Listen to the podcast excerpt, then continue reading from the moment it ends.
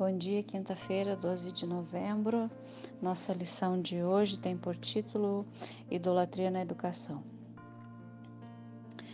Nós podemos ver, ao estudarmos a história de Israel, do antigo Israel, que ele estava cercado por muitos povos, né, povos religiosos, e essas pessoas elas eram dedicadas a adorar os seus deuses, que até sacrificavam seus próprios filhos.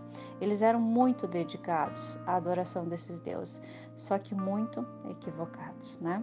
A verdadeira adoração ao Deus, ao Deus verdadeiro era uma parte importante da proteção aos hebreus diante do perigo de serem apanhados na idolatria e na adoração falsa que os cercava. No entanto, apesar de todas as advertências, eles ainda caíram nas práticas idólatras contra as quais haviam sido tão advertidos.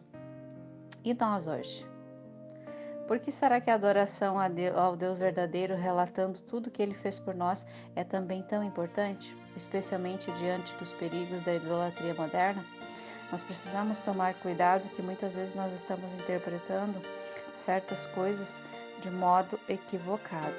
E um dos exemplos que nós temos hoje na Bíblia está em Marcos 7, onde nós vemos ali que os fariseus e os escribas se reuniram junto a Jesus e aos seus discípulos, e então eles vendo tudo que estava acontecendo, aqueles homens então uh, começaram a perguntar para Jesus por que não andam os teus discípulos de conformidade com a tradição dos anciãos, mas comem com as mãos por lavar? Então respondeu-lhes Jesus: Bem profetizou Isaías a respeito de vós, hipócritas, como está escrito: Este povo honra-me com os lábios, mas o seu coração está longe de mim. E em vão me adoram, ensinando doutrinas que são preceitos de homens, negligenciando o mandamento de Deus, guardais a tradição dos homens. E ainda lhes disse: Jeitosamente rejeitais o preceito de Deus para guardardes a vossa própria tradição. Hoje nós vemos que, infelizmente, muitas vezes nós não estamos seguindo o assim diz o Senhor mas o que a, tradição nos impõe. Será que, como esses homens, nós não estamos fazendo dos mandamentos de Deus, daquilo que a Bíblia nos diz, um fardo? Uh, podemos ficar tentados a adorar ideias postuladas, teorizadas e colocadas em prática. Também podemos idolatrar as mentes brilhantes dos filósofos, dos cientistas e matemáticos que registram essas ideias.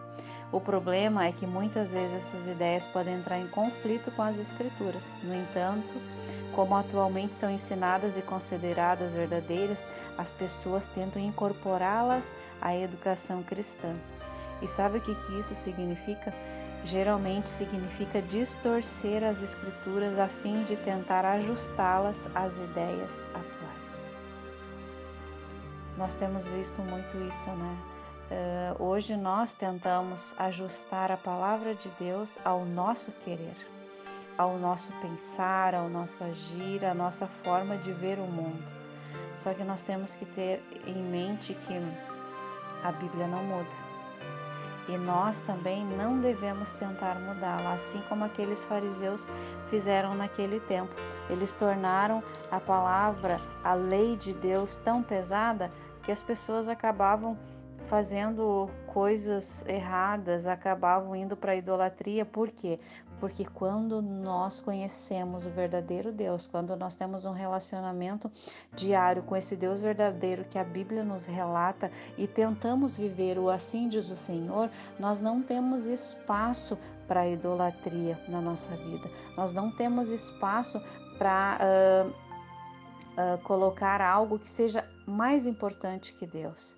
Então vamos cuidar, vamos uh, nos policiar quanto a isso, para a gente não ser idólatra.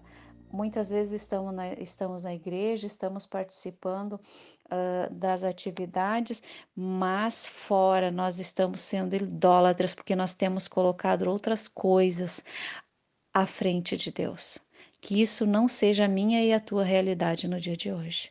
Que nós possamos ser adoradores de verdade, aqueles adoradores que adoram a Deus por ele ser quem ele é e não pelo que ele faz. por Ele ser esse Deus grandioso que nos deu vida, que nos deu paz, eh, mesmo em meio à tribulação, Ele continua nos dando paz, Ele continua nos confortando e Ele continua nos dando a certeza da Sua promessa. A certeza de que Ele estará ao nosso lado em qualquer momento, de, da nossa vida.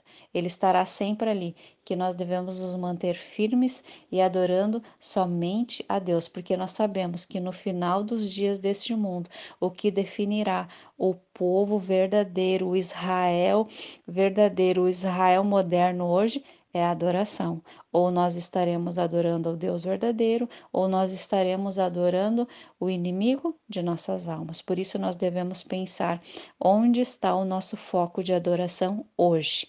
Que seja nos céus, nas alturas, naquele que tudo pode, naquele que morreu na cruz e que um dia voltará para nos buscar. Este é o meu desejo para nós no dia de hoje.